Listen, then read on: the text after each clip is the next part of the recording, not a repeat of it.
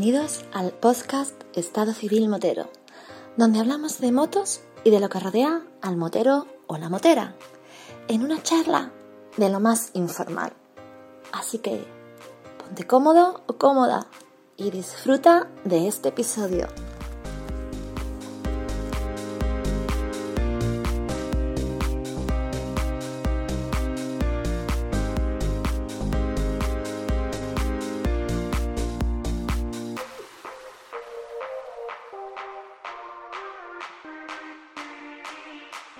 ¿Qué pasa, chaval? ¿Qué pasa, Vampi? ¿Cómo estás? Me alegra saludarte, tío. Pues más me alegra a mí y más le va a alegrar a mucha gente que tenía ganas de, ponerte cara. No, bueno, pues no es ponerte cara, sino ponerte oído dentro del podcast de Estado Civil Motero. Bueno, vamos a ir por, vamos a ir por el principio. Juan, Juan José, Juanjo. Juan, ¿Cómo te llamas? Juanjo, cabeza, me llaman también, que tengo una bastante gorda, lo que queráis. Yo no, no tengo problema. Juanjo mismo. A mí, a mí no me llama Juanjo absolutamente nadie. Lo que pasa es que cuando me tenía que despedir, digo, digo Juan Ramírez, que parezca un señor, ¿no? Digo, pues Juanjo, y, queda mejor. Juan José. Oye, desde mi perspectiva no puedo decir que tengas cabeza. Yo conozco un colega, de, Perete, mira, el Perete. Perete decían que tenía más cabeza que un puesto de muñequito. mi padre decía que si la cabeza hubiera, si la cabeza fuera un limón, había que rayarlo con un somier. Lo digo en serio, o sea, después imaginar la cabeza que tenía ese tío. Es más, decían que la cabeza, cuando era chico, eh, le pegaron un golpe en la cabeza y desde la cabeza a los hombros no tiene cuello. Está insertado todo la misma, a la misma vez. Mira, era tan feo, era tan feo, tan feo, tan feo, que aprendió a andar a los seis meses porque nadie lo cogía. Mira, en mi familia todos tenemos, todos los hombres de mi familia por parte de mi madre tenemos el mismo cuerpo. Somos todos grandes, somos todos gordos, tenemos mucha espalda y cabezón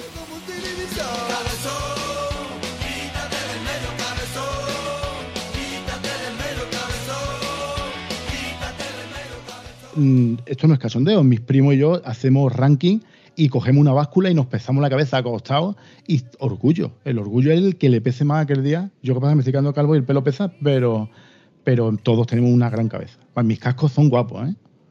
Tengo por ahí un Arai que es un espectáculo.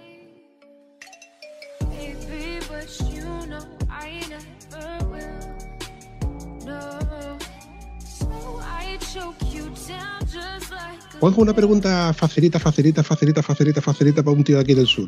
¿Dónde andas, mi hermano? Yo nací en Málaga. Me he criado en Málaga eh, y aquí me quedo, aquí no me echan ni con agua fuerte. En Málaga se vive muy bien. En general, en toda Andalucía se vive muy bien. Pero Málaga lo tiene todo sin ser una ciudad increíblemente grande. Y, y aquí me quedo, en Málaga capital, para los restos. Con la connotación, que ya lo hemos hablado antes de fuera de micro, que en verano aquello es un, hervidero de gente. Es una locura. Mira, la diferencia que hay de yo, imagínate que me voy a trabajar un viernes, el viernes el día puntero. La diferencia que hay de ir a un cliente que está a media hora de mi casa es que yo entro a las dos y media, puedo salir a las dos en invierno o a la una exactamente en, en verano. Hora y media para llegar en media hora porque sé que voy a coger un trozo de autovía donde mm, la entrada de Carlos haya al hospital de aquí unas cuantas salidas y me va a pillar una hora más de camino. Es, horrible, es horrible. Pero también te digo una cosa, es agosto. Mitad de julio a agosto, no es más. No es más. Yo tengo familia en Málaga y recuerdo desde muy pequeño, con, con mis padres en un 127 de esos que de, tres puertas, que ahí averiguo yo lo que era en tres puertas, la diferencia entre un tres puertas y un cuatro puertas esa carretera, ¿cómo se llamaba, tío? La Cuesta de las Pedrizas, tío. Bueno, ya es una gozada. Antes era una pasada. Antes era una locura.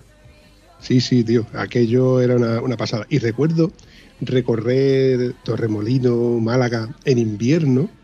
La infraestructura que hay en Málaga es espectacular. Lo típico de verte muchos carteles en inglés por el turismo, el turismo que hay extranjero y demás, pero luego en invierno se veía aquello despoblado. Y llegaba el verano y macho, aquello te dan luces, coches, ambiente. Es increíble, tío, cómo cambia la ciudad, ¿eh? Cambia mucho y, demasiado. A mí me gusta mi Málaga más, más recogida, más de. Es que en verano yo no tengo, verás, yo entiendo a la gente que no tenga playa, viene a Málaga a la playa, lo entiendo perfectamente, pero yo veo la playa, yo veo, yo veo el mar todos los días. O sea, todos los días. Primero porque mi casa da al mar, pero es que me he criado en, el centro y también he visto el, el, mar todos los días. Para mí no es, Y entonces, cuando tengo que trabajar y veo todo este mogollón de gente, que yo lo entiendo, pero te hierve la sangre y vas por la, vas por la furgoneta pegando chillos. En fin.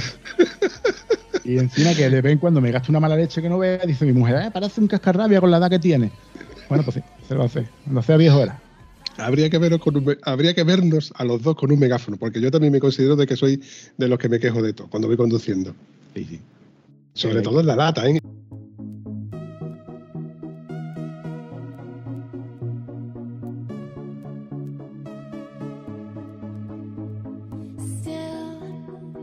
Yo me quejo, ojo, hoy me ha pasado que he salido de ruta, me quejo de ciertos ciclistas, pero yo también soy de ciclista y me quejaba de los moteros. Y los moteros nos quejamos sobre todo de los coches que no que nos adelantan muy cerquita o que no nos dejan espacio para adelantar y cosas así de ese tipo. Cuando vas conduciendo y ves el semáforo en ámbar, a a ver si llego, porque estoy a unos cuantos metros y llego y paso. Pero cuando eres peatón, dices, hijo de puta, que se ha saltado el semáforo. Pero de cuando cae la moto y dices, ay, no me lo ha saltado, casi, casi, casi. Entonces, claro, siempre depende del punto de mira. Claro, a mí, a mí ahora mismo los chavales con motillos chicos me da del hijo de puta el ruido que hace, me cago en su muerto. Y yo me acuerdo con mi derbica que yo era en el barrio, supongo que se cagarían los míos. Claro. ¿Qué van a hacer? Si a las 5 de la mañana llegaba el niño de marcha con la derby a escape libre, pues se cagaban en todo lo que se tuvieran que cagar. Eso es así, cabeza. Me ya enriquecía. Oye, rememorando aquellos tiempos, ¿con qué moto, con qué moto te, te consideras tú ya motero? Ah, con la primera. O sea, incluso antes de tener moto. Yo no diferencio entre moteros con moto o moteros sin moto. Mi mujer ha tenido una Burman 125 y antes tuvo ciclomotores y desde que empezó a trabajar. Y no es motera, es usuaria de moto. A ella ni le interesa, ni es sufridora, ni le va a interesar pasar calor, ni lluvia. Y yo mm, tengo moto desde antes de tenerla. Y cuando me metí a trabajar con mi primer sueldo y medio me compré una Derby FDS que a mí me hizo a mí me dio la vida. Y yo era motero antes, de, de largo, vamos. Derby FDS roja y negra. Roja y negra con las llantas doradas, que era una pasada. Esa clásica paellera que llevaba por plato. Increíble. Eh, Esa moto a mí me ha dado la vida. Bueno, esa moto yo daría mucha pasta porque la- se la regalé a un chaval del campo que le hacía falta y a mí ya no me hacía falta y se la regalé. Y daría mucha pasta por volver a tener esa moto y restaurarla a muerte. Esa.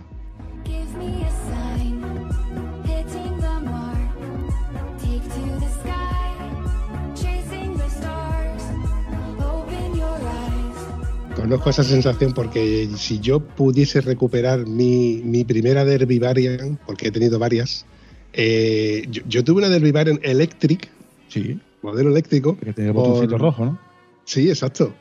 Por una cabezonería de mi padre. Mi padre sabía además que yo le iba a meter llave inglesa porque yo ya estaba trasteando bicicletas y, motos de los colegas en el campo de, de siempre. Y lo primero que me dijo, dice, como se te ocurra con- eh, meterle llave a la, a la moto, te la quito. Digo, hostia, claro, y en el catálogo que me enseñó por, de las opciones que había, estaba la Riesgo, que se salía de precio, la Postcondor ya no estaba tan, tan asequible porque el concesionario estaba así haciendo cosillas raras. Y se le ocurre traerme los tres catálogos que vio en Castro Jarana. La Derby FDS, la Derby Sabana, que acaba de salir, y la Derby Varia. Claro, a la Derby Sabana y a la Derby FDS había que quitarles el plato sí o sí. Y, lo de, y lo de los pedales, eso era indiscutible, eso fuera. Pero es que no funcionaba. Eso era aligerar peso, había que aligerar peso como fuera. Digo, como mi padre me ve aquí metiéndole, digo, ni de coña, digo, bueno, la Derby Variant, que no hay que tocarle nada. Y así fue la Derby Variant Electric. Y te- pero empezaste a tocarla, supongo, ¿no? Porque en aquel tiempo tú eres de más o menos de mi quinta. Yo, yo soy del 72, tú eres más o menos de ahí, entonces le tocaría. A mí estaba reventada, vamos. Hombre, por favor, de todo lo que no se viera Ah, que no se viera. visualmente. Es que mi madre no entendía de moto. Decía, ¿qué, qué hace con tanta herramienta, niño? Ah, callo más. En fin. Como ya también yo trabajaba desde los 16, era dueño de mi dinero, ahí no había problema. Y la moto era. pff,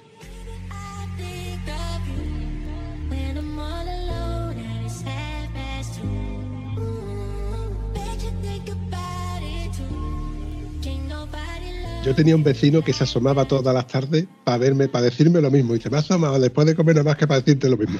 Otra vez está liado yo, otra vez está liado. sí, sí, sí, sí. Cuando eres chaval no, no entiendes.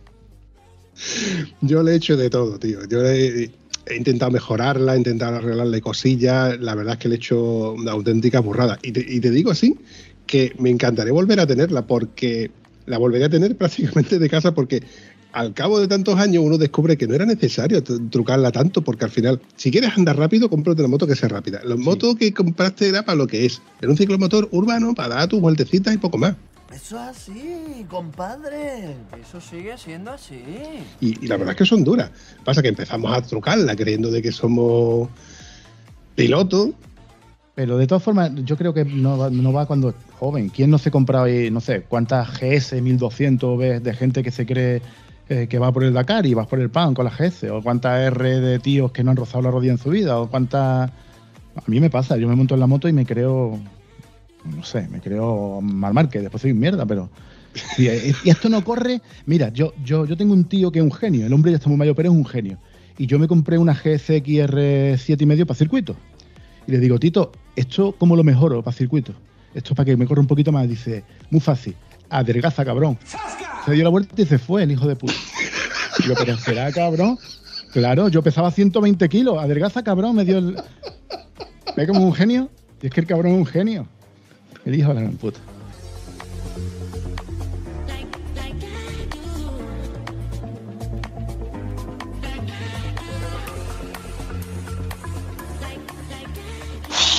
Hostia, qué zasca más bueno te metió. Pero que ni se quedó a mirarme. Se dio la vuelta y se fue. A mí me pasó eso, pero en la época de la bicicleta. Me lo dijo uno.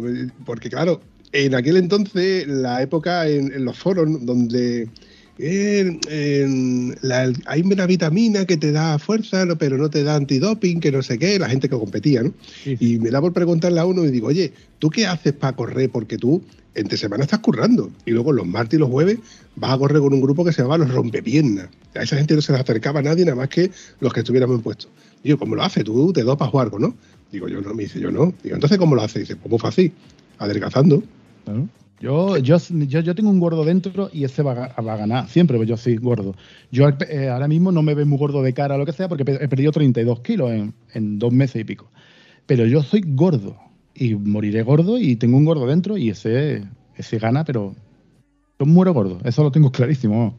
Ese es el que se ve reflejado en las vitrinas de, la- de los helados cuando tú vas a comprar, ¿no? Vas a elegir el helado y te ves tú reflejado y dices tú, joder. Yo no, mira, a mí no, se, se refleja en lo de la, la charcutería, la morcilla, los callos, todo eso. A mí los dulces no, pero hijo, me ponen una barrapa y un plato callo y me vuelvo loco. Yo deja, vamos a dejar ya de hablar de comer porque me están dando hambre.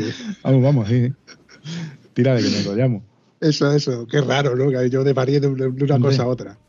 Oye, eh, siguiendo con la connotación de, de- de los ciclomotores, ¿pasamos de los ciclomotores a las motos gordas o te seguiste con, más ciclomotores? Yo he tenido muchos ciclomotores. Aprilia, Derby, Honda, eh, Gilera, eh, Piaggio.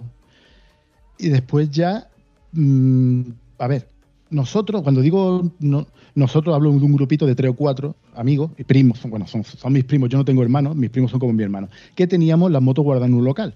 Yo tenía mi Derby y mi RD 3,5, mi colega tenía una Variant, mi primo tenía una Honda NSR y dos Derbys más, en fin, que allí estaban todas las motos y estaban las llaves puestas. Y yo nunca he tenido problema en dejar motos ni mis, ni mis colegas a mí. Entonces allí se llegaba y, y se cogía la moto que uno quería. Evidentemente, si la RD estaba, todo el mundo cogía la, la RD, tuviera carne o no. Me dejaban la, la Derby, los cabrones, pero bueno. De puta. Entonces yo he tenido muchas motos y por suerte a mí me dejan muchas motos, se ve que la gente confía en mí y he, tenido pocas motos en propiedad, pero tengo he cogido muchísimas motos, eh, tanto en tandas como en viajes, hasta la que tengo ahora mismo, que es una Bultaco que está en proceso de, de restauración, en eterno proceso de restauración, porque no me la pasta que vale.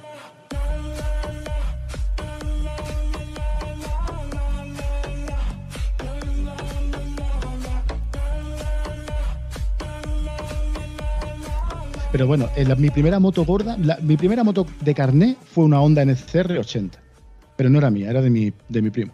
Y mi primera moto de carnet, sin tener carnet, fue una RD 3,5. Yo me la compré sin tener carnet.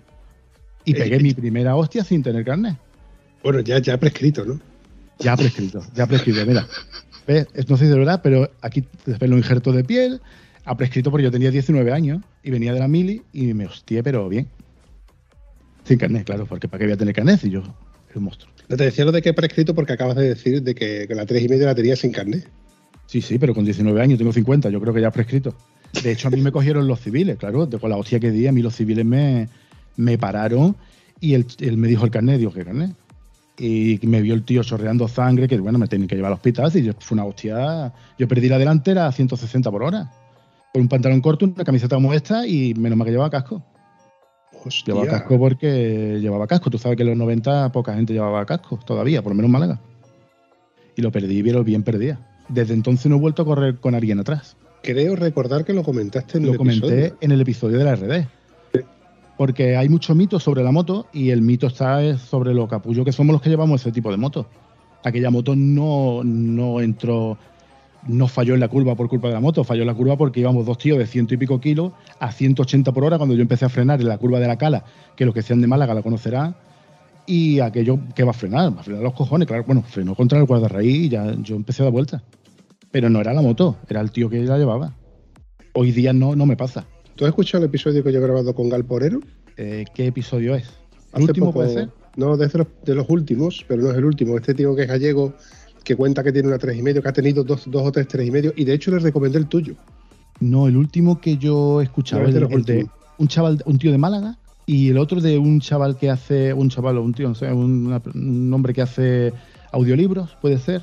Miquel. Ah, Miquel de, Miquel de la Misa. y el anterior ya no sé cuál escuché, porque el- No. ahora cuando hablemos de los podcasts, si, hago, si eso te digo lo que yo escucho, que es que yo estoy todos los días. Yo, yo, yo, yo. No, era por curiosidad porque él también es un amante aférrimo de las RD y él dice que él, él ya dice que las RD no son malas, no eran malas motos. Lo que pasa es que hay que Nada, hacer eran. sus mantenimientos. Para nada lo eran. De hecho, eran, te- eran motos de competición puestas en la calle. Y bueno, y mantenimiento. Yo nunca rompí la red, ni siquiera la gripé. Tengo la costumbre de llevar los dos dedos en el embrague por mis ciclomotores anteriores, pero aquella moto a mí me dio la gloria. ¿eh? Me dio la gloria y yo le he metido lo que no está escrito. Mi, mi, eso también habrá escrito. Mi, mi apuesta de juventud era a ver cuánto menos tardaba en llegar a Marbella.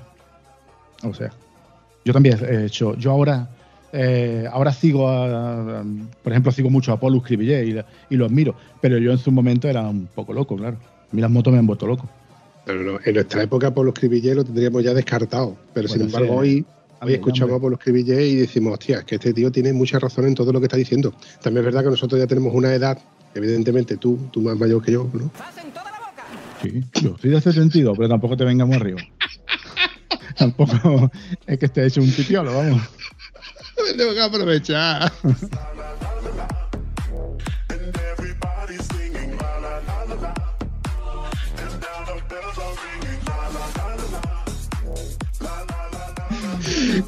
Bueno, no sé por qué, pero la mayoría, la mayoría soy poco más mayor que yo. Hay pocos que sean más, más jóvenes que yo, pero bueno, por eso aprovecho la coyuntura y pego Mira, la, sí, la mira, puñaladita por A la edad.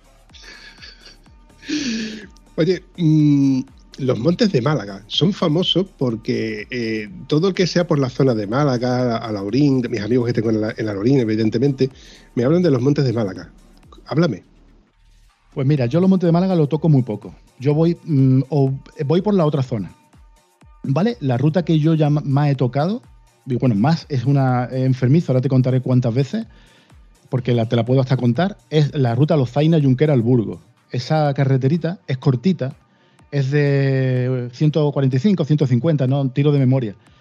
Y después la subida Ronda, que es eh, mítica en Málaga, o por lo menos lo era antes de que estén los tanto guardias civiles y tanto helicópteros. Culpa nuestra también, claro. La ruta de Cazares a Riate, Comares al Borges, Álora, toda esa parte sí, y la costa. Pero yo, mm, a ver, yo cuando empiezo con la moto, en- enseguida tengo una niña y después niño. Y yo tengo que, pues tengo mi, mi mujer no es motera, como te he dicho, mis niños, evidentemente, hay que estar allí. Entonces yo salgo de 7 de la mañana, todos los fines de semana, de todo, de durante, durante 10 años más o menos, todos los fines de semana, salvo que lloviera a raudales. Y yo me hago todos los fines de semana prácticamente esta ruta cuatro y cinco veces. Subida, bajada, subida, bajada. A los Zaina, Junquera, al Burgo, te digo. Y los sábados aprovechaba para ir a Ronda. Porque es una ruta que me permitía, con poco más de 15 euros de gasolina y en dos o tres horitas, ¡fum! quitármela de encima, eh, fogaba la semana y volvía a mi casa.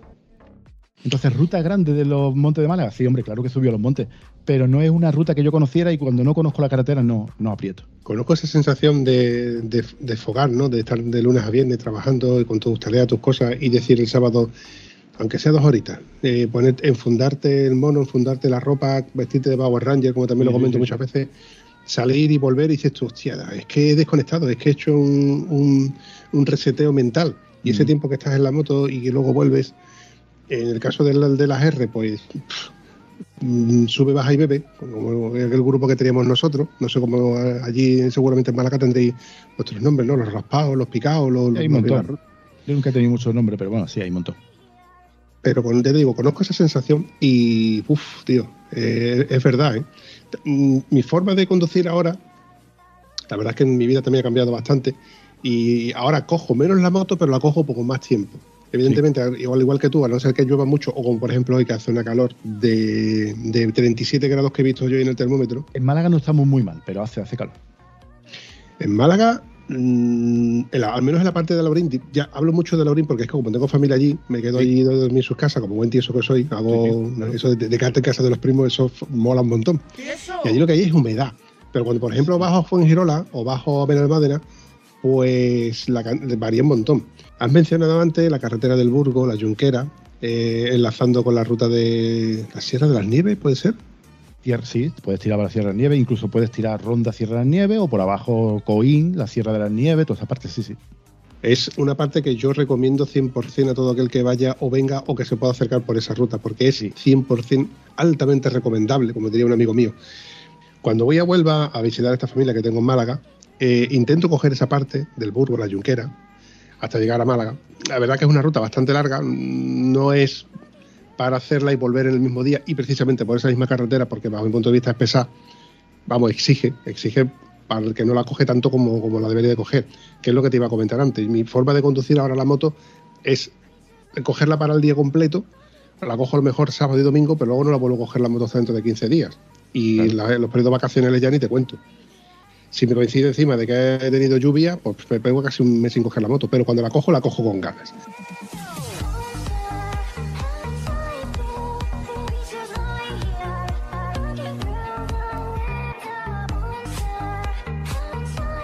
Claro, si te pegas una kilometrada de 700 kilómetros, 600, 300, y luego no la vuelves a correr otros 15 días, cada vez que la cojo me acuerdo de Polo Escribillé, cuando me dice aquello de a poquitos. Hay Sí. que coger la moto, hay que adaptarse sí, a ella a poquitos. Pero, tío, cuando la coges y dices tú, joder, es que va de puta madre. Es que, mm, que- qué pedazo de paisaje. Es que vuelves a, a retomar una cosa que te encanta. Y es el ADN motero. Claro, por eso yo ahora tengo el mono que tengo, porque desde que no tengo moto estoy. Eso sí que me parezco un viejo. Voy por la furgoneta, veo una moto, me cago en la puta que no tengo. Bueno, que me cago en la puta que no tengo. Arregla la bultaco, niños. Sí, sí, claro, lo mismo es. En fin, estoy ahí a la parienta. Pero estoy, estoy en. Tengo pensamientos de cambiar. Así que, veremos a ver. Estoy a la espera de una entrevista de trabajo y si me sale, va a caer la moto. Seguro. Oh, eso lo, lo- lo estaremos escuchando en vivo y en directo. Si me sale, cae, cae, cae. No va a caer una R, pero cae, cae. Bueno, ya no es época de R. Aparte, a mí me duele ya la espalda. ¿Cómo va a aumentarme ya en una R? eh? A mí me duele siempre, pero es que ese todavía me llama, todavía me veo fuerte. Quizá una R no, pero una naked de muchos caballos sí. Seguro que va a caer a- algo así. Si eso luego te duele el cuello, eso es malo para el cuello. Joder, pero yo es que me las naked me han tirado siempre. De hecho, yo creo que con carenao he tenido de, para circuito y la RD. Yo todo de mancio, naked de muchos caballos o, o 600 naked. Yo es que no, es que me gustan, son las que me tiran. Rememora, renumera, en- en- enumera. Así ah, No, no, tampoco te creas que yo no tenido muchas motos, ¿eh? De calle, GSR 600, que la he tenido 10 años, que esa moto a mí me la ha dado todo. Es verdad que le toqué un poquito, nada, un poquito de freno, un poquito de, horquilla, la horquilla sí se la hice, le quité un poquito de peso con los escapes y esa moto a mí me la ha dado todo hasta en circuito. ¿Qué más? Fazer, Kawasaki Z900, esa no era mía, pero como si la fuera, pues la cogía todos los días y ya está. Que yo creo que no he tenido muchas más, ¿eh? No, creo no. La de circuito, GSX 7 medio de circuito. En circuito he cogido mucho, mucho no, mentira, para que voy a mentir. He cogido una R1, que es una moto que yo odio, pero la he cogido 5 o 6 veces. Y CBR 600F prepara también para circuito. Ya está. No, creo que no he tenido más moto y la Bultaco, vuelvo a repetir. la R1, tío, ¿por qué? Joder, porque eso no hay quien lo maneje. Eso, yo tengo una experiencia que contaré dentro de poco en el programa de Yamaha y yo me hice la recta de taberna eh, caballito, pum, caía, caballito, pum, caía, caballito, pum, y entre caballito y no caballito se me iba la, rueda atrás. Yo allí hice el gilipollas con la moto. Bueno, aquello era una locura. Era una R1 de las primeras, que era un pepino, y esta- estaba recién, la, habían re- restaurado a muerte. Eso no se puede conducir, hombre, eso es estar loco. Yo, yo, yo, yo no quiero tantos caballos, que no quiero. No, esa moto nada más que era, venga la rueda para arriba, venga. Bueno, di la vuelta de calentamiento. Hice el gilipollas la siguiente y en la, y en la otra entré a, a box y ahí cogí mi Suzuki. Digo, Toma por culo la R1. Y después lo he vuelto a intentar, pero es que no puedo, no puedo con las 1000. Ni GSX R1000, eh, ni, ni Ducati, es que no puedo con, con tantos caballos. No es lo mío. Esa R1 no fue una sacada de chorra de Yamaha. Fue una sacada de chorra y se la sacó porque pudo y creó una moto que fue un espectáculo. Yo, yo admiro la moto. La moto es un espectáculo y es, es una mata a piloto. Bueno, entre comillas, ¿vale? Una moto que va a, a lo que va. Es una moto que va directa a correr. Pero yo no estoy preparado para llevar tantos caballos. Pero la moto es fantástica. La moto es una moto sin concesiones. Y bonita. Es bonita. Todas las mm, deportivas noventeras, ochenteras y noventeras hasta el año 2000, para mí son las más bonitas. A partir de 2000 ya la moto se afila mucho. Sweet dreams are made of this. Who am I to disagree? Travel A ver, yo reconozco que hay motos que me llaman más la atención, otras que menos. Hay cosas que, algunas que tienen cosas bonitas y otras algo feo, el faro, el escape, el colín. Pero la R1 primera edición yo creo que es una de esas motos que aún hoy, siendo una moto que ves que no es, que no es nueva, que es antigua por su forma, pero esos dos tubos de escape trasero y la forma del piloto, eso es indiscutible. Eso tú lo ves delante y dices tú, lo que me acaba de pasar, aparte del ruido. El sonido que tiene una R1 cuando te adelanta, Es una pasada.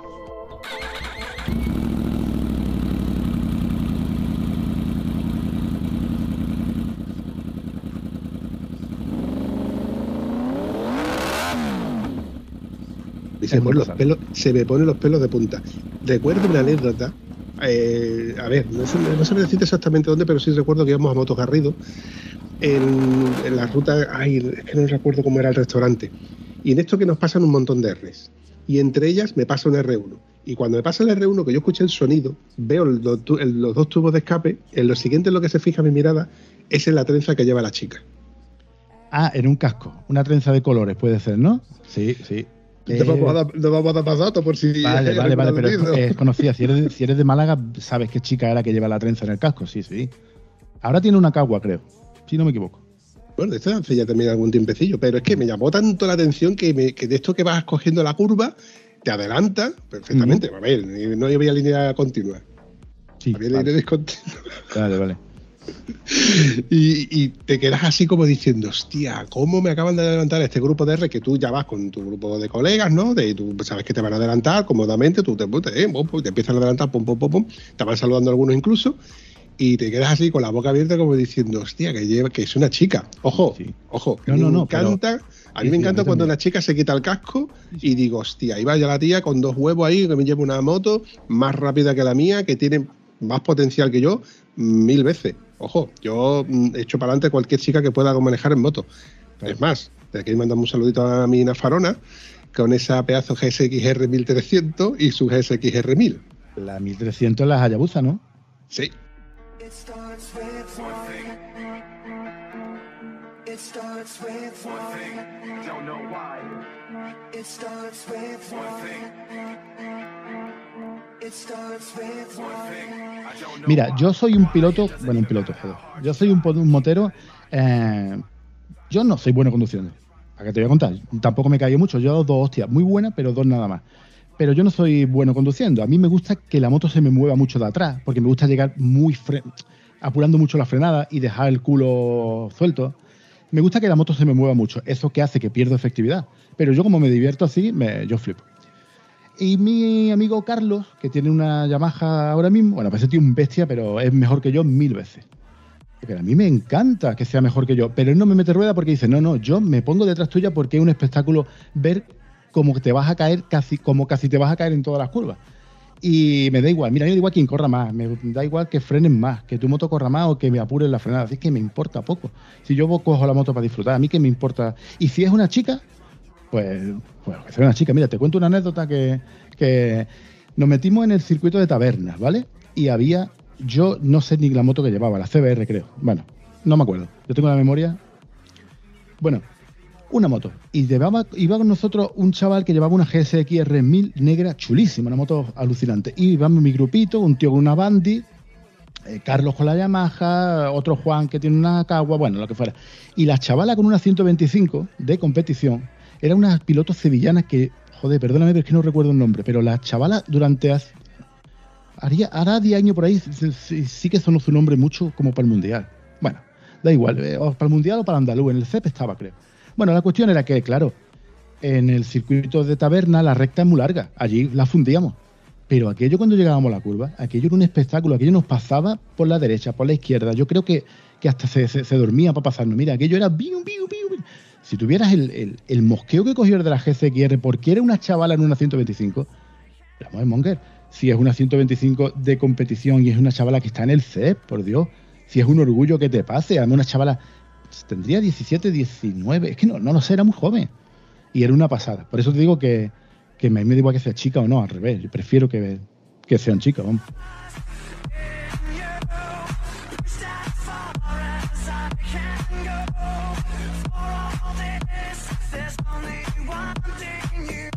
Oye, ¿y por qué dejaste de andar en moto, tío? No, yo no dejé, bueno, por la economía. A mí, yo con 40 tacos, después de estar desde los 16 en la misma empresa, me quedó un paro. Y yo trabajaba con robots industriales en una nave. O sea, los robots hablan poquísimo. Y yo llevaba 24 años en la misma empresa. Así que yo juro y perjuro que nunca más con jefe y nunca más metido en una nave. No hay muchas opciones, autónomo y jardinero. Por suerte le sacamos una pasta a la empresa porque nos echó muy malamente y una chica de la oficina pudo tirar de, los, de la caja B y lo denunciamos. Nos sacamos una pasta, pero toda esa pasta la invierto en mi empresa. Yo invierto 50.000 pavos en la empresa. Y la moto se me rompe, que en ese momento tenía GCR y me cuesta 3.000 euros arreglarla y la arreglo. Pero se me vuelve a romper de la misma avería, fuera de garantía. Llamé a un tío que había en Málaga en ese momento que te recogía la moto y te la daba de baja y se la quedaba. Digo, mira, quédatela, no quiero ni un euro más de esta moto. A la vez, largué la RD, que ha sido una de las cosas que más me he arrepentido. Yo, tengo la RD desde los 19 hasta los 40 y poco. Y ya está. ¿Qué pasa? Que ahora tengo que sacar mi empresa adelante, que, que al final no he podido hacerlo, pero da igual, porque lo he intentado y no puedo. Yo no me puedo. Sí que me podría meter en una moto de segunda mano, pero si yo tengo 3, 4, 5 mil euros para una moto, eh, igual me llevo los niños a Disney. Es que no, no puedo disfrutar. No voy a estar tranquilo disfrutando de una moto, aunque sea una Hornet de segunda mano, de 3.000 pavos de, o de 4, mm, si yo tengo a los niños en casa. No sé si me explico, es que no puedo.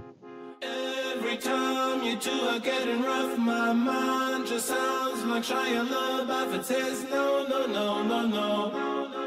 Just no, no, no, no, no. No, tú te explicas perfectamente porque al fin y al cabo es priorizar Claro. eh, mm, una cosa u otra y sería egoísta tener, gastarte o invertir dinero en, una, en un disfrute, aunque sea por lo primero que hemos hablado, ¿no? por el tiempo de desconectar de- del día a día. Pero claro, egoístamente hablando, mm, la- tu prioridad no es la moto. Claro, y además yo, yo, yo tengo, mm, como buen TDAH, yo tengo eh, muchas aficiones y mi cabeza va a mil por hora. Eh, mm, aficiones baratas no tengo, todas son caras. Y una de las que tengo que me suple la moto y que es muy cara, el buceo. Yo buceo. Pero claro, yo tengo todo mi equipo y por 100 euros me pego un fin de semana de buceo de puta madre y me puedo llevar niño a la playa mientras yo estoy en el agua. Entonces, eh, claro, si me tengo que elegir entre me gastarme 150 euros, llevarme a la familia a la playa, bucear yo y pasar un día de puta madre, o echarle, ¿a cuánto sale la gasolina ahora? ¿Dos euros y pico? ¿Dos euros, no? Si le tengo que llenar un tanque, ¿cuánto le cabe? ¿30, 35, 40 euros un tanque? No sé. Eh, pues por 40 pavos me meto una horita en el agua. Así que ahora mismo estoy priorizando esto. ¿Que consigo el trabajo y dejo de ser autónomo y tengo una nómina fija? La moto cae. Africa Twin o cualquier cosa de esa va a caer seguro. Ayer precisamente mi amigo Javier Diesel me mandó un mensaje porque le había cambiado el neumático, un neumático que le cambió el año pasado coincidiendo con que pasaba por aquí por, por casa cerca y bueno, gastó un neumático 200 y pico de euros. Y el mismo neumático, bueno, no exactamente el mismo neumático, la versión de ese neumático, el que él quería, que sí lo ha conseguido, son casi 100 euros más. Más. Son 350 euros. 764, si mal no recuerdo, el neumático trasero de una GS 1200. Uh al dejaste de un neumático que le ha durado 6.000 kilómetros, que a lo mejor el próximo le puede durar unos 10 si no eres, tan exigente, o si aprovechas mejor las curvas, ¿no? Como, como buen tieso que somos, aprovechamos igual que un jamón, a un jamón hay que aprovecharlo todo, hasta la pata. Todo, todo hueso, y después al perro. Eso es así, por favor. Donde hace 10 años o 12 años yo le echaba 17 euros de, Claro. de gasolina a la moto, Mm. ahora son 30, que eso lo Claro. hace poco, ¿eh? Llenarle 15 litros a mi GS son 30 euros de 98. Claro. Son 30 pavos y por 30, o por poco más. Mira, una inversión a mí me cuesta 36 euros. Si compro un pack a 30. Son 30 pavos. Por 30 pavos me tiro una horita bajo agua y un día entero a la playa. Oye, pues no hay color. Con la diferencia de que tú ya tienes la equipación Claro. de buceo. Si Joder. volvieses ahora a la moto, Si la moto es cara, agárrate a lo que es el buceo. Si volviese ahora a la moto, tengo mi equipación, tengo mis monos, tengo mi cordura, eso lo, lo tengo todo arriba porque yo nunca, yo no, no, no dejo de pensar que me voy a comprar una moto mañana. Pues Entonces yo lo tengo todo preparado. De hecho, hoy he sacado el mono. Lo voy a dar un poquito por si me sale el trabajo. Ilusiones que tiene un de tieso también, pero bueno, ahí he puesto mi mono y, y mi mujer me ha mirado de rojo de reo y se ha ido para abajo. Como diciendo, será azul normal. Claro. Sácalo, sácalo. Venga. oye, tú sabes que los monos y los cascos caducan, ¿no? Los monos, hoy, coño, he sacado el mío, que es un Dainés de piel de canguro, de puta madre, y el, y el elástico de, de la cintura, pues hace clac, clac, clac, clac. Digo, me cago en su puta nación. Se puede Sí. reparar, lo que pasa Supongo que, que sí. tiene El mono está bastante bien porque lo embadurné en nivel antes de guardarlo, y entonces el mono está, vamos, lo está tocando, está bastante bien. La cordura y eso no sé cómo irá, pero creo que estará bien también, claro. En el casco sí te aconsejo que le eches un vistazo a la No, el fecha de casco lo cambiaré, además ya, ya, sí, ya tengo alguno mirado. Si es que no te digo que estoy todo el día con el ordenador. Oye, ¿y cómo empieza esto de, de- de- de- de crear un podcast, tío? Yo soy un enfermo del podcast, ¿vale? Yo, como te he dicho antes, trabajaba con, con robot, entonces yo tenía ocho horas diarias para escuchar eh, vídeos de YouTube y, y podcast. Y iba buscando siempre un podcast que me llenara, o sea, que, que uniera mis dos aficiones, el podcast y la historia de la moto, que a mí me gusta mucho la historia. Yo soy un enfermo de la historia, de todo. La historia de la moto también, y no lo encontré. Y como no lo encontré al final, pues me decidí creármelo yo. Ya está, así de claro. Y como no tengo mucha vergüenza ni, ni, he pasado por donde hay, pues yo me compré un micro.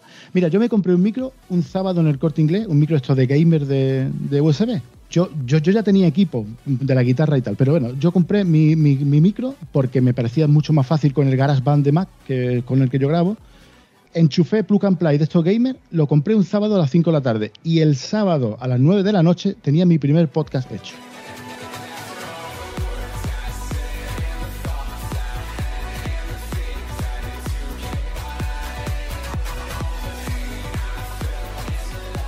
El episodio 1x01 de la temporada, que es una basura total, que me da vergüenza oírme, está grabado con ese. Y el micro no era malo, el malo era yo. Y ya te digo, pero como no, no, no, yo el término vergüenza hace muchos años que lo pasé.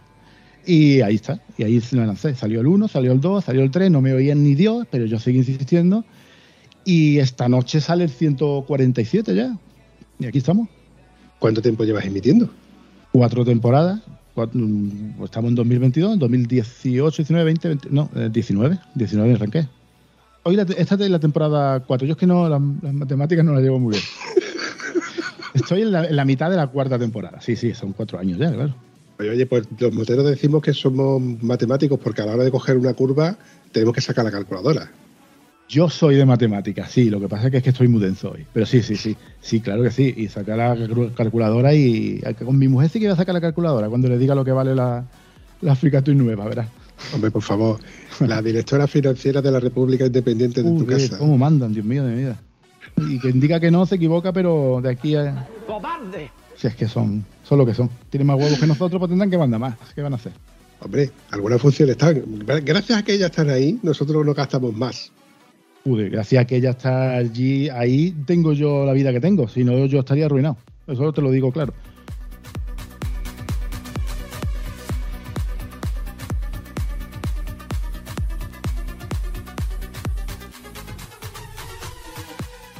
Mi mujer y yo nos conocemos, bueno, 27 años ya, hacemos en julio, en septiembre hacemos... No me pregunte el día porque menos mal que no está. ¿eh? Mira, yo, yo tengo la memoria, tú te crees que casondeo. Yo no me, yo no me sé mi, aniversario. El de boda tampoco. Lo que pasa es que nosotros contamos desde el día que nos conocimos, que fue septiembre. No me digas que más. Los cumpleaños de mis niños los tengo apuntados. Y bueno, que no lo sé. Yo sé cuándo es el santo de uno porque coincide con el cumpleaños del otro. Y, eso me, salva mucho. Soy un desastre, un puro desastre. Menos mal que la tengo a. Es una locura. Pero mira, gracias a que se te olvidan ciertas cosas, luego para otras cosas eres muy meticuloso y eres muy bueno, porque es innegable que esos podcasts que tú haces, donde tú le das al botón de grabar y te pones a grabar y sacas esos episodios de algunos de 30 minutos, otros Sí. de hora, hora y poco, pero son muy sesudos, tío. Esos donde tú sacas de libros y de yo- experiencia y de opiniones. Yo tengo un secreto, que es que mi podcast, desde el hola amigos hasta el adiós, está guionizado. Yo tiro de guion, yo lo leo todo. ¿Vale? Ahora se me nota menos que leo, porque yo tengo un. Yo creo el guion con una fórmula. Yo creo el guion para ser oído, no para ser leído. Y es una cosa muy rara. Tiene muchos huecos donde improvisar. Y hay un secreto que es que, bueno, no lo saben ni mis oyentes, que es que yo desde pequeño soy tartamudo. Pero no me oirás que tartamudeo. Eh, esto, claro, pero soy tartamudo, muy tartamudo. Am, a mí un logopeda me dio un secreto y el secreto era igual que mi tío me dijo que adelgazara, el logopeda me dijo que aprendiera palabras, que cuando, como sabemos en qué palabra nos vamos a encasquillar, la cambiamos. Entonces mi vocabulario es muy extenso desde pequeño, porque a mí me daba mucha vergüenza tartamudear, ahora me importa poco. Y eh, tengo ese secreto. En mi guion está hecho para eso. Las palabras donde me voy a encasquillar no las escribo porque sé que me voy a encasquillar. De todas formas, podría mm, cortar, pero yo no edito. O no edito mm, mucho. Y entonces, mi, secre- mi principal secreto es que todo, absolutamente todo, desde el hola amigos hasta el adiós amigos, está guionizado. Y mis guiones son una puñetera locura.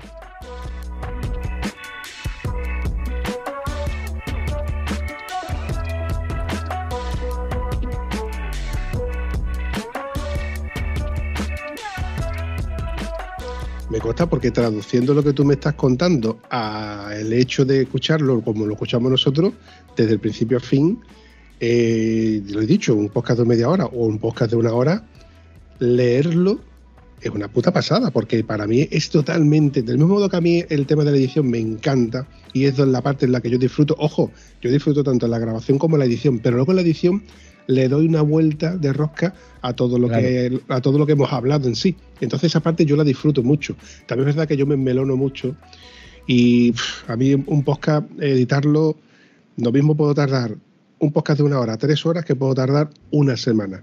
Pero tú cuánto tiempo tardas en editarlo? Nada. Yo no edito. Yo tengo la música. Yo, yo tengo un paquete de música que ya está grabado. Entonces, esa pista tardo 30 segundos en ponerla. La entradilla está grabada y, y si mi programa dura, pongamos que es un programa de carrera, ¿vale? Si mi programa es de carrera y dura 30 minutos, pues entre que me pongo a grabar y que termino de grabar, 35, 38 minutos. Ya está. Que el programa es grande y tengo que hacer pausas para meter, subir un poquito la música, por ejemplo, el de Ángel Nieto, que fueron una hora y pico, o el de BMW, que son dos horas, pues ahí puedo, ahí lo hago en dos o tres días. ¿Vale? Edi- eh, grabo un poquito, ahora estoy grabando el de Suzuki y lo he grabado en dos días, ya está grabado, ahora le meto un poquito de música, ahí sí edito un poquito, pero mínimamente, mínimamente. No, no, no suelo editar. ¿Qué el- ¿Dónde gasto yo el tiempo? En el, guion. Porque además yo trabajo de la forma más antiproductiva del mundo. Yo mi primer guion, mi primer guion, escucha ¿eh? lo que te voy a decir.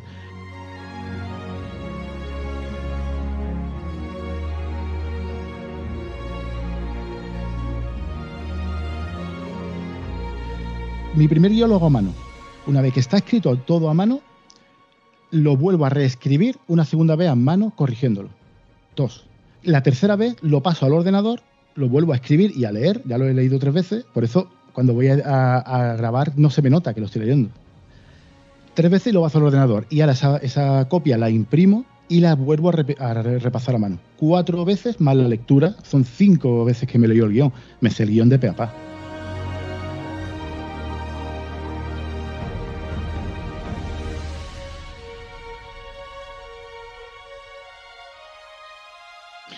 Sí, recuerdo mm, más de una ocasión en la que tú has dicho que tienes los guiones delante en papel, que has estado, por ejemplo, en el hospital escribiendo y reescribiendo el, el- el- el guion. Momento en el que vosotros no os estáis dando cuenta de lo que yo estoy viendo, pero estoy viendo un mogollón de guiones de muchos colores, ojo, ojo, colores, escritos a mano. ¿Tú te acuerdas cuando estuvimos hablando por teléfono que te dije que tenía 27 guiones escritos? Sí, Vale. Tengo 27 guiones escritos. A mi izquierda tengo una pizarra donde están los que están en producción, que no están escritos, pero está Valentino Rossi, ampliación de Zangla, pilotos privados, Superbike, mujeres en, en el Mundial de Velocidad. Y aquí a mi derecha, que tú no lo ves, hay 17 guiones en producción. Mi cabeza vuela. O sea, yo no puedo parar. Yo me obligo a escribir entre 5 y 7 páginas diarias. Al final del mes tengo cuarenta y tantas páginas de un guion. qué pena que de esto no sacamos ni un puto duro, ¿eh? No sacamos ni un puto duro, no, nos dejamos dinero. Yo me dejo menos porque mi afición, otra de mi afición es la guitarra y tenía mucho equipo. Pero yo conozco a gente, bueno, el, es que si es que el, dinero al final lo de menos, o, yo por lo menos no me metí en esto por dinero. Lo que se va es mucho tiempo, tiempo que no tengo. Tiempo que me pongo, que lo, lo tengo que usar por la noche, tengo que gastar mi tiempo de sueño para no quitarle tiempo a mis hijos o a mi mujer. Entonces, eso es el tiempo, y el tiempo es mucho más caro que el dinero, pero bueno, Sí. y más cuando, cuando, mira, cuando te llevas un golpecillo y te das cuenta de que el tiempo se te podía ir de golpe, como me pasó a mí en la caída de moto, hostia, ya lo piensas. ¿Qué estoy haciendo yo aquí? Si yo aquí no gano un duro. Pero tampoco lo gano en los jardines, que, que voy a apurado, voy a dos velas y tiezo y me clavo un montón de horas de jardín al día.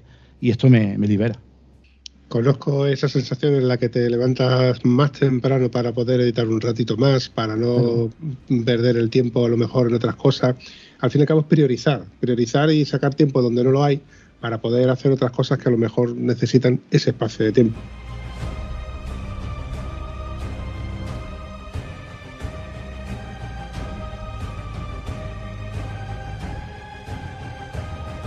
Yo recuerdo esos primeros episodios donde me pegaba hasta las 2 de la madrugada.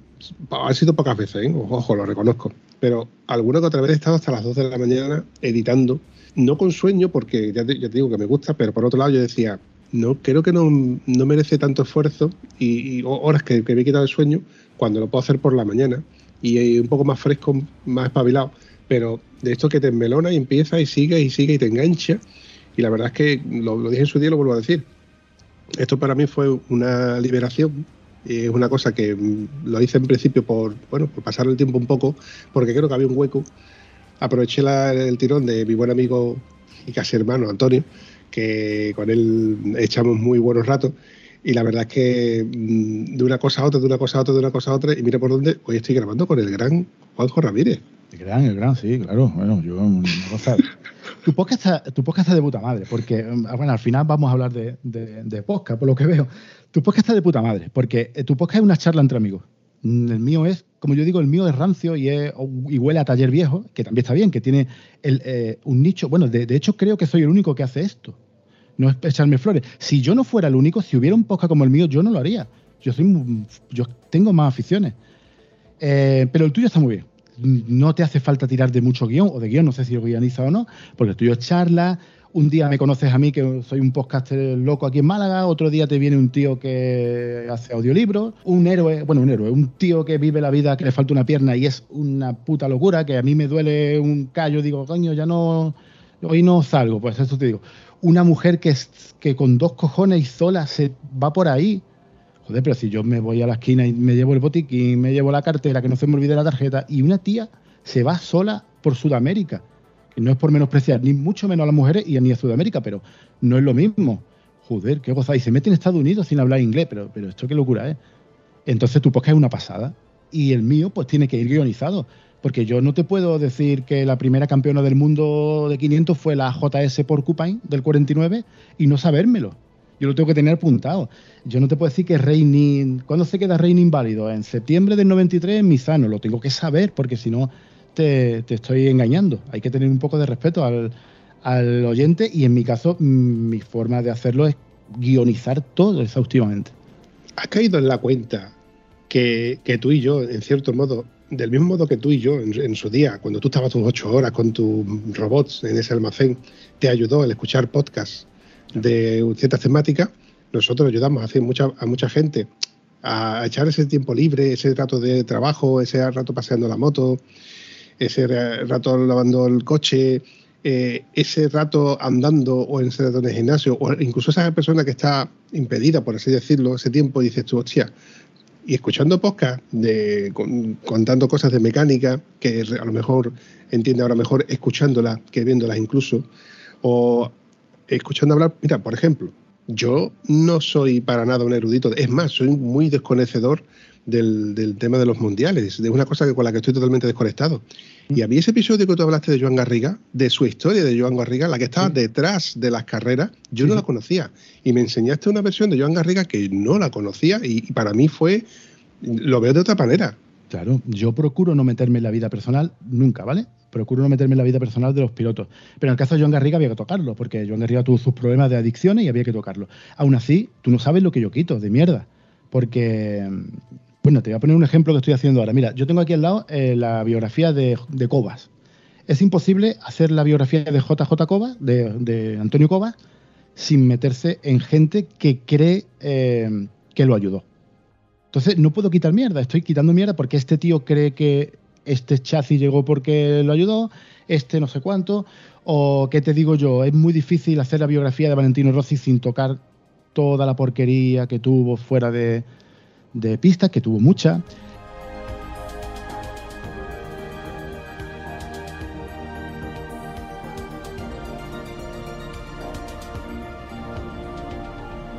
Me estoy perdiendo lo que te estoy diciendo. Bueno, lo que te quiero decir que sí, que nosotros ayudamos a la gente, a, a la- a los oyentes, a conocer una historia, igual que nos ayudan a nosotros otros podcasters que nos cuentan cosas de, de, historia o de, muchísimas, o de muchísimas cosas más.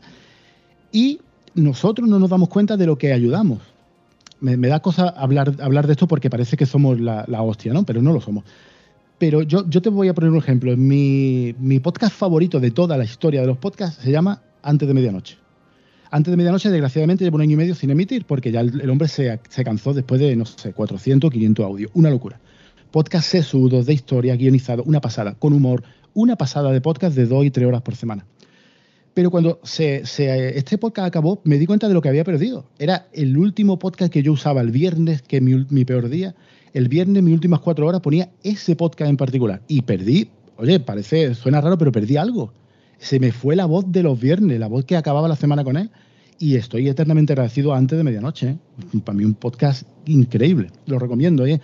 Eh, aunque lleve un año y medio sin emitir, es de historia es la hostia. Casualmente me ha re- recordado un podcast que también está extinto, se llamaba Los Cuentos del Lobo. Los Cuentos del Lobo era de Miguel Ángel Rodríguez, el Sevilla, Ah, y Saraya Avellán, la hija de José Antonio Avellán. Sí, de José Antonio Bellán. Eh, evidentemente, estando en la falda de la capa de José Antonio Avellán, pues la polémica está servida. Claro, Y de no es fruto, no es santo de mi devoción, pero bueno, el Sevilla. Claro. Y de hecho, eliminaron ese podcast y volvió al tiempo. Yo en su día le mandé un Twitter y un mensaje donde decía que yo me había quedado huérfano porque echaba de menos ese, ese tipo de podcast. Ese tipo de podcast eran temáticos. Pero tú imagínate a Miguel Ángel Rodríguez con ese desparpajo que tiene, con ese salero sí, que tiene, contándote.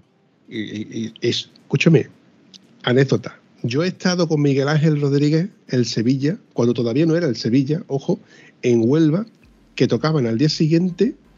No miento, no tocaban. Vino con la jungla, que vino por dos veces porque la primera tuvieron un fallo, un fallo de, de técnico increíble y repitieron el programa de la jungla. Entonces coincidí con ellos, esperé que, sal, que llegaran al hotel, te estoy hablando que yo no tenía ni coche en aquel entonces, o sea, hablando hace ya un mogollón de años.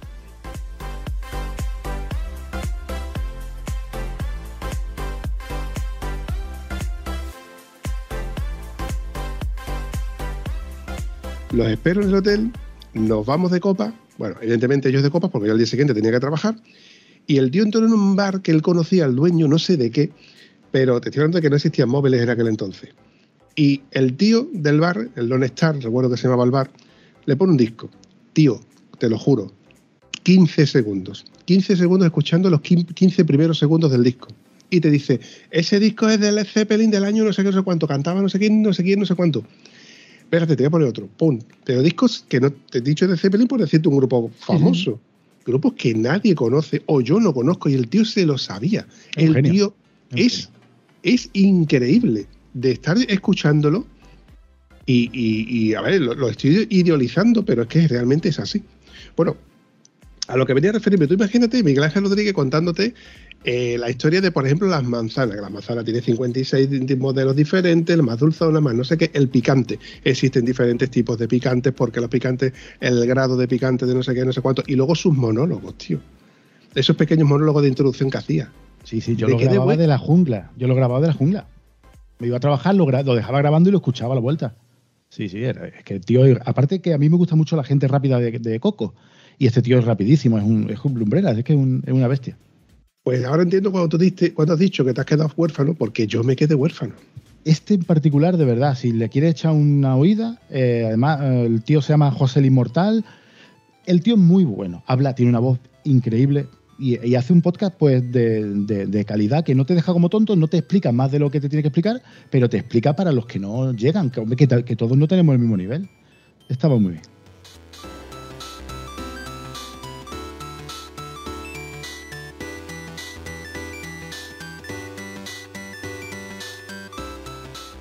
Oye, recomiéndame alguno más. ¿Motero o de cualquier tema? Bueno, primero Motero y de- mira, dos Mira, y dos. Motero, te recomiendo sin duda, porque todo el mundo, o sea, porque está en un nicho muy jodido el de Polus Cribille. Eh, porque va sobre seguridad vial, la seguridad vial nos queremos inmortales, nos cogemos unas manías tremendas en moto y el Polus lo hace muy bien, hablando de seguridad vial, que no es fácil hacer un podcast de seguridad vial que sea menos, y lo hace muy bien. Y el tío te cuenta eh, sobre experiencia. Yo cuando te cuento sobre la 500 de Raini ya ves tú la experiencia que tengo yo. Pero este tío no, este tío te, te lo dice que está bien, y que, o sea, que, lo que hay que hacer, lo que no hay que hacer, lo que él hace, como mira al espejo. A mí me encanta este tío, ¿vale? Y es un, un nicho muy jodido. Además, él lo sabe porque sabe, el otro día me comentaban las descargas que tenemos en nuestros nichos. Y claro, no, hay, no es lo mismo.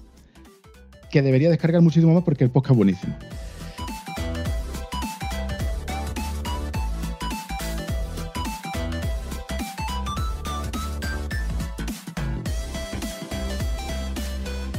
De friquerío. La órbita de Endor, no sé si lo conoces. Cine... Sí, pero me, me parece un poco espeso. Ojo, no, no te digo que Ah, no que pues a mí me encantan las- los podcasts larguísimos porque yo tengo muchas horas. Yo, yo tengo entre 8 y 12 horas diarias de, de oída. A mí un podcast de 4 horas me parece, o de 7 horas es una locura porque ha- han hecho ahora una de 7 horas sobre Top Gun y fui yo flipo. Tengo 7 horas. Lo tengo pendiente, el de Top Gun lo tengo pendiente porque te digo, le tengo muchas ganas. Pues yo que otro día la película, pues eh, a mí me, me gustan muy largos. Día extraño, de Santi Camacho. Ese es de misterio. No, toca tanto el misterio como teoría de la, de la conspiración. Me parece lo mejor que se hace en castellano de largo, ¿eh? de calidad de sonido y, de, y del contenido que da. Y por último, te voy a recomendar uno de buceo, que ya que soy buceador, que se llama Al otro lado del espejo, que es fantástico también. Yo te voy a hacer una recomendación, solamente una, que se llama Las noches de Ortega. Lo he descubierto gracias a Miquel Ah, claro, de la Misa. Noche de Ortega, yo lo que pasa es que, que eh, lo, lo descubrí hace muchos años y dejé de oírlo. No porque no me guste, sino porque oigo demasiado. Tengo que hacer purga. Pero sí, sí, es Sí, buenísimo. sí, sí, yo buenísimo. lo tengo ahí, que estoy escuchando a partir de, pero no, normalmente yo cuando entro en un podcast eh, lo escucho desde el principio. Tanto el, el tuyo como el de José, de Dame Rueda, eh, sí, evidentemente si rompe que rompa, motos y más, los escuché desde el principio. Sí. Hay algunos que evidentemente yo no recuerdo, porque la memoria no me da para tanto, pero en, por ejemplo en, el- en este caso de, de la noche de Ortega, pues lo escucho a partir de. Y el primer capítulo digo, hostia, ¿qué ha pasado aquí? ¿De qué va esto? De que me quedé fuera de juego. Hasta que ya he encontrado la dinámica del cómo, el cuándo y el por qué. No voy a desvelar más porque la, idea es que lo escuchéis y si os gusta, os suscribáis y si no os gusta, pues bueno, Sí. pues como esto es libre, es gratis, entre Este tío es muy comillas. bueno. Este es muy bueno.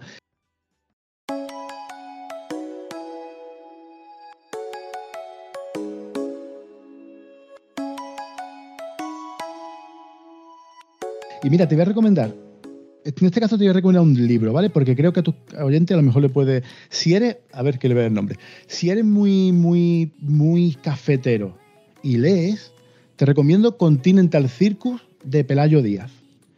Pero esto es un libro, hostia, aquí hay que echarle, son 540 páginas de letra súper apretada, hablando del principio del Mundial, de cómo iban en sus coches, cómo se pagaban los billetes. Es una pasada, si lo queréis oír, eh, leer, pero echarle, echarle tiempo porque es una cosa densa. ¿eh? Ese libro está muy chulo, para que no sea todo podcast. Mira, lo bueno que tienen tus episodios es que cuando, por ejemplo, hablas de una temática específica, como por ejemplo la R de tres y medio, son mm, temas que no son caducos.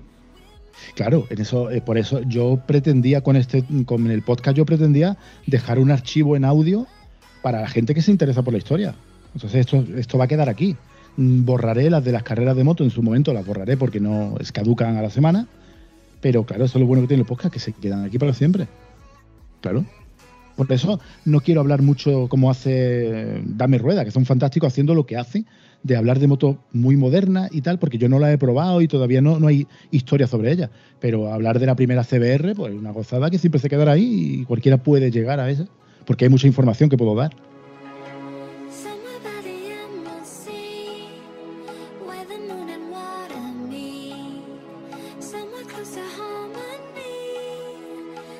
Juanjo, yo me voy despidiendo, como Muy que no quiero la cosa. me ha encantado, la verdad que me ha encantado. Y la verdad es que también. tenía ganas, tenía ganas, tenía, te tenía muchas ganas, ¿eh? Yo es que te conocí hace poco, te conocí ahora tres meses por ahí. Y entonces sí, he oído, no sé cuánto, 20, 25, no sé, pero que he ido tirando. Como no pones, mm, como el no, no dices de qué va el podcast, digo, me cago en la puta, este de que irá, lo tengo que descargar y al final, pues mira, lo escucho. Mira, eres de los pocos que me han hecho una connotación sobre que yo, es que no pones de qué va el episodio. Digo, Claro. claro, si, si te pongo que hablo con Miquel Silvestre, pues los que les guste Miquel Silvestre lo escuchan y los que no les gustan, pues no lo van a escuchar. Pues mira, el de Miguel Pero- Silvestre yo no lo conocía y me gustó mucho eh, la charla que tuviste con él. Miquel de la misa. Ah, bueno, lo has dicho Silvestre, pero yo he, he seguido, yo he tirado de Tandica y de, de- de la- No, no lo mismo, no sí, lo sí, mismo. sí, sí.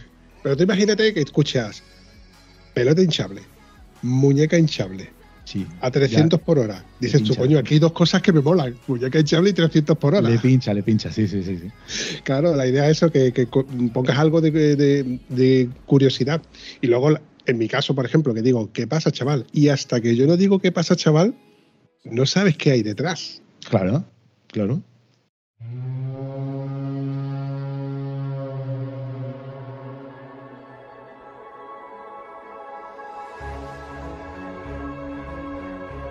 Por eso te digo que esa es otra de las, bueno, de, de- de- de las cajitas sorpresas, ¿no? Que están en este paquete. Cuando hasta, hasta que tú lo abres, no sabes lo que hay dentro. Es que tu podcast es una gozada para ti también. El mío, yo al fin y al cabo estoy solo delante de un ordenador en verano con el uniforme de podcaster en Málaga, que es calzoncillo y sudando, que es una gozada. verme y estoy solo y me miro y digo, Dios, debo ser una especie de tonto. Pero tú tienes una charla antes, una charla entre medio y tú tienes un, conoces a gente, incluso habrás llegado a conocer con el podcast gente que ni te, ni te esperaba que existiera. Buah, O sea, tío.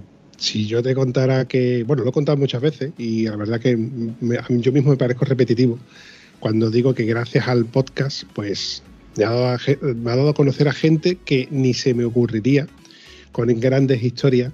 Ojo, mm, mm, yo, como tú sabes, porque lo has vivido en primera persona, yo no suelo documentarme con quien hablo.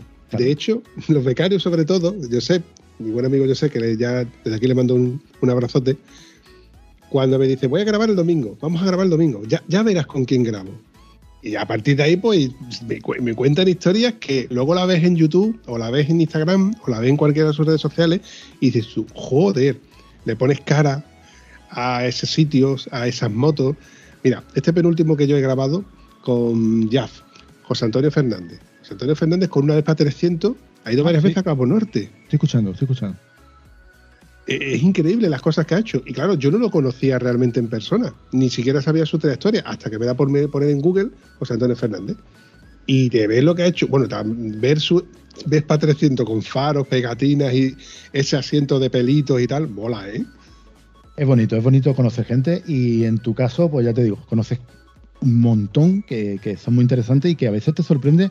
En la persona más, eh, más común, entre comillas, que ve por la calle tiene una historia alucinante detrás. Y es que te puede sorprender cualquier persona, pero la más... Por eso nunca hay que juzgar. Hay cuidado con juzgar porque te llevas unas hostias de mucho cuidado. Hay que tener Ya. mucho cuidado. Jugar es gratis y en el- eso está en el ADN humano, Sí, el, sí, sí. el juzgar. Yo, otra de las razones por las que yo digo que en, en el podcast hemos intentado no hablar ni de política, ni de fútbol, ni de religión, porque son cosas que enfrenta a la gente y es muy fácil Sí. jugar de política y de religión detrás del teclado y detrás del micrófono, etcétera. Detrás de la barra del bar, que somos muy en España de, de ¿sabes? Detrás de una barra del bar, todo, todo español sabe mucho. Eso es... Eso es así. Y los pimientos son asados. Y las papas fritas. Summer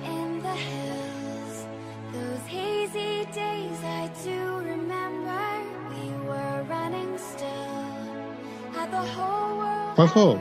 ¿Qué pasa? una preguntita que suelo decirle a todo el mundo. ¿Cómo te la has pasado?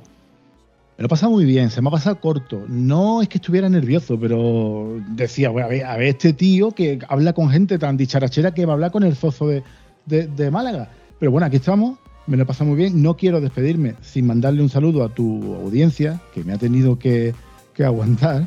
Y, y ya está. Y que más que decirte que me he pasado muy bien y que, y que muchas gracias por haberme llamado.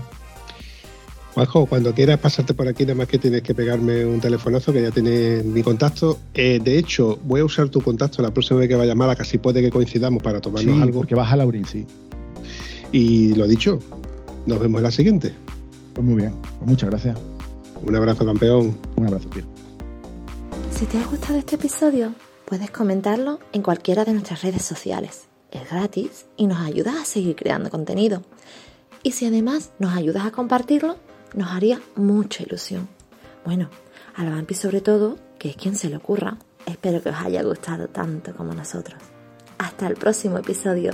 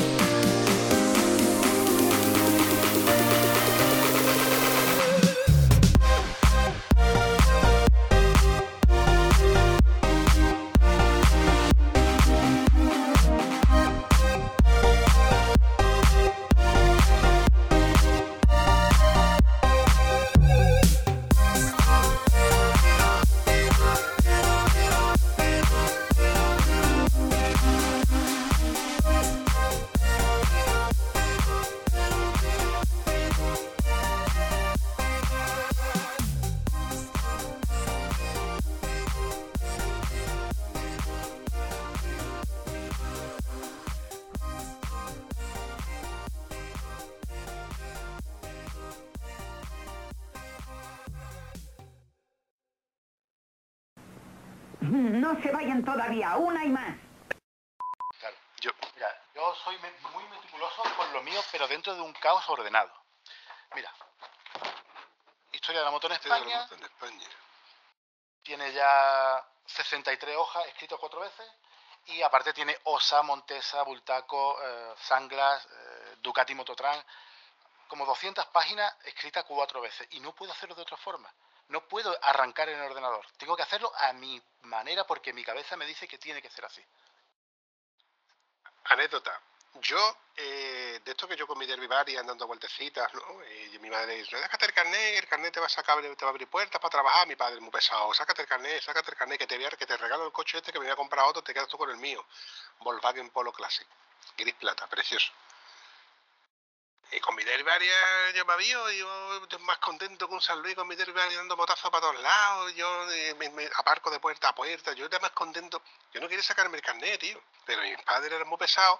La chavala con la que la típica novia que tú tienes dice, bueno, como se folla en un coche, no se folla En la moto. debajo de las farolas. Joder, yo te digo cómo se hace en una, en un actor. Una piallo de esa. Eh, bueno, si hablamos de posturitas raras, hacemos el, moto, el Motosutra, el Motosutra 2.0. De la moto. Y decido sacarme el carnet de la moto, eh, del, el carnet del coche. coche. El carnet del coche, y una vez que voy a tu escuela y otra vez que voy a tu escuela, dos años para sacarme el carnet de la- de- del coche. Y no me lo saco, tío. Hasta que un día me tocan la moral, me dicen una cosa que me tocan los cojones, y dije, pues ahora me lo voy a sacar. Y me puse, tío, de estas veces que me meloné, me cabré yo tanto conmigo mismo que cogí el test, el libro de test, y me hice 150 test en 21 días. ¿Pero cómo los hice? Escribía los test a mano con las preguntas y respuestas. Claro. Las erróneas y las correctas. Además los escribía con dos colores y al escribirlo los memorizaba. Claro. Los memorizaba. No, o sea, no lo entendía realmente, que es como hay que entender un, un test para saber cuál es, cuál es la correcta y cuál es la incorrecta, sino que lo memorizaba. Y memoricé 150 test, tío. Que cuando llegué al examen, pues ya sabía, esto no puede ser, tiene que ser esta por cojones. Uno, dos y tres, esta es. Así me saqué el carnet del coche. Pero es que tenemos que buscar nuestros trucos. Yo este año voy a Portugal eh, un par de veces y el año que viene también. Y alguna vez paso por Huelva. Lo mismo te echo el telefonazo y nos tomamos una cerveza si tienes un hueco. Hueco, hueco no tengo. Tiempo. Bueno, cuando, Cuando cuando dices un hueco, un fin de semana. Los fines de semana. Cuando a un tío del sur le dice cuando tengas un hueco, Hueco, si no, no, tienes no, un no, no hay hueco, mucho, los huecos apretados. Ahí está, eso es así, cabeza. Aquí se supone que he dejado de grabar, aquí se supone, a partir de aquí normalmente es cuando yo empiezo a tirarle de la lengua a mi amigo Antonio, a Josep, para sacar las tomas falsas, pero yo algo ya habré hecho antes, eh, ya habré hecho algo. algo Poco, antes. conmigo vas a pillar pocas tomas falsas. yo te No, ¿eh? porque tú eres musieso. Yo soy muy serio. Y Muy soy un, se- un señor de 50 años, como dice mi mujer. Mira, mi mujer, es, mi mujer es totalmente diferente a mí. Somos totalmente distintos. Ella es dicharachera, le gusta la marcha, le gusta salir, le gusta ¿Está por ahí? ¿Está por ahí? bailar. No, estamos con el niño por ahí. Vale, Yo, se va a liberar, se va a liberar. yo soy ciezo. No me gusta beber. No me gusta fumar. La marcha no me gusta. A mí me gusta la sobre, a mí me gustan las sobremesas largas. Ahí soy, ahí doy, ahí doy todo. El gin tonic y deja pasar ahora, ahí soy. Pero mira, a mí es que bailar, los chistes, las gracias, que soy muy, muy tío. ¿Qué quieres Los, ba- los bailes para otro. Escúchame, lo existe para Dani Rovira, que es de allí de tu Sí, tierra. sí, sí, que de por aquí. Es que, no, ya me todo el mundo, a, a mí todo, mira, cuando me conocen, sí que es verdad que cuando me conocen dicen, tío, pero tú dónde estabas metido, porque me tengo que soltar mucho. Pero no, yo soy un tío serio, a mí me han criado así. Juanjo, vamos llegando a la hora. Bueno, no, no, llevo, creo que hemos llegado ya a la hora. hemos pasado. ¿Hemos pasado? ¿Se te ha hecho corto? A mí se me ha hecho corto, yo es que me pongo a hablar y no paro. Tengo la boca seca, tú, tú me ves aquí con el agua, pero se me ha hecho corto, sí, sí. Imagínate a mí, imagínate a mí. La verdad es que me gustaría destriparte más, pero la verdad es que tampoco quiero. Ya te dije que lo- no quiero hacer episodios de más de una hora porque luego a la hora de editar. Sí, claro. mm, no es que me cueste más, sino que no, no quiero estresarme a la hora de intentar terminar con los episodios. Quiero editarlos de una horita para que no tampoco mm, se conviertan en cosas muy espesas. Sí que es verdad que eh, últimamente, no sé cómo, cuándo no sé cómo, cuándo y por qué, pero estoy haciendo dos episodios por semana. Sí, ya, Eh. ya te veo, ya te veo, que es que es muchísimo. A ver, mm, es como si hiciera un episodio de dos horas, pero en vez de dos horas eh, y cortarlo por la mitad, pues tenéis un episodio de una horita o dos por semana. La verdad es que es gracias a los becarios. Eso, eso, esa, esa es otra, Juanjo. Tener, tener gente que te busca contenido ya. Es una gozada. A mí se me están acabando. ¿Qué coño? Una gozada. Bueno, una gozada, quiero decir, yo, yo, me la, yo me pongo delante de la revista y digo, ¿pero qué, de qué hablo? Y, y- y, bueno, tengo suerte de que tengo todo esto escrito, pero a mí se me están acabando, la fecha de caducidad está llegando. Yo no me veo haciendo muchas más temporadas. No, bueno, siempre podrás hacer alguna actualización de alguna. Sí, eso sí lo, eso sí lo voy a hacer, sí.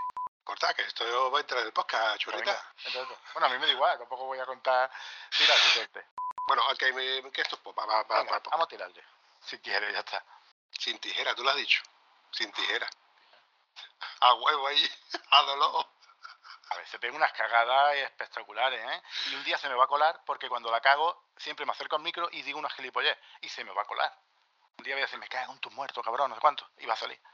Y un tío escuchando, ah, la moto, la CBR tiene 109 caballos, me cago en tus muertos, cabrón. Me cago en tu puta madre. hostia, tenía 100 caballos, 100 cuánto, no sé cuánto. Yo no me sé. Da igual, no pasa No nada. sé, pero se ha cagado mis muertos enteritos.